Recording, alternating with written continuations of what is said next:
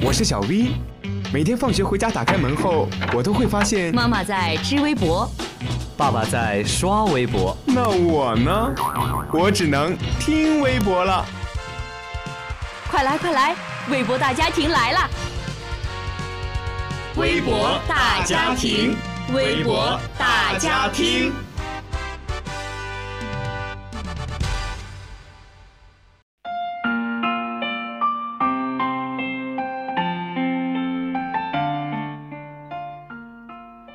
听众朋友们，下午好，欢迎走，欢迎收听今星期五下午的微博大家听，我是杰斯。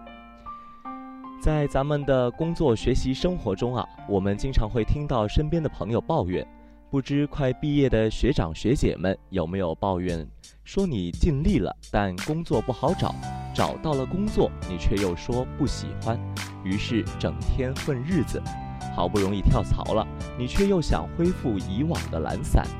永远不去承认错误，却在给自己找借口，这是我们的通病。想改变吗？人民日报上一篇微博给了大家十个建议，坚持做到九十天以上，你或许会给自己一个惊喜，一个不一样的自己。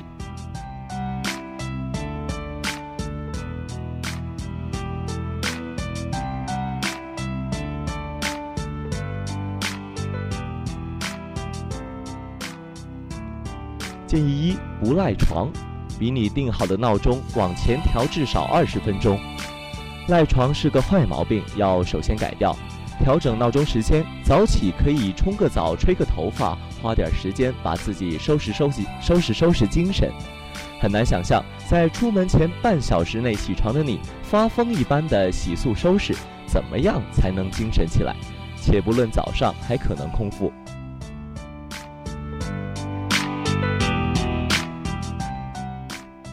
建议二：上班第一件事，先梳理工作，先把一天要做的事情按紧急和次要顺序全部排列出来，完成每一项，在下班前画个勾勾，充分利用上班的每一分钟，这样可以基本保证当日事当日毕。只要咱们有了充实感，就自自然的会忽略掉那些负面的东西了。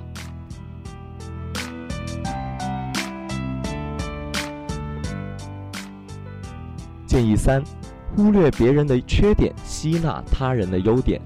可以不对自己瞧不上的人笑，但完全可以琢磨一下他有什么优点可以被你吸取。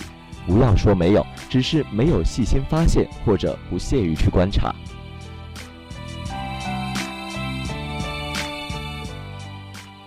建议四：远离爱抱怨的同事和朋友。抱怨啊，是一种病，而且会传染。往往在我们过完嘴瘾之后，憋屈感不仅不会减少，反而是升级了。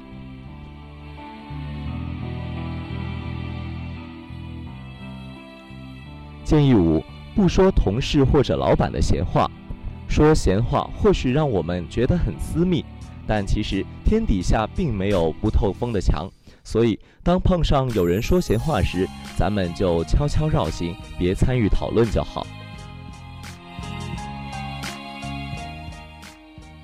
建议六：每月重列购物清单。毕竟咱们都不是小孩子了，都应该学会为提高自己的生活质量而学去，而学会去理财。建议七：断掉刷朋友圈的习惯。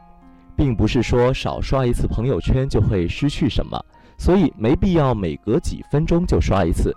如果真的想看，可以吃饭或者睡前刷一刷。把这个坏习惯改掉，可以利用这些空余的时间浏览更加有用的东西。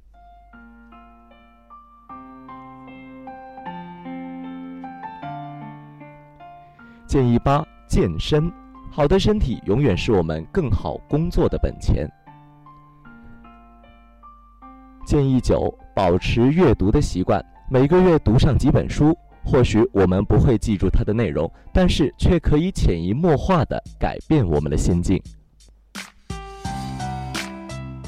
那么，咱们的最后一个建议就是投资自己，无论是知识还是思维，不断的学习与改进，就是对自己最大的投资。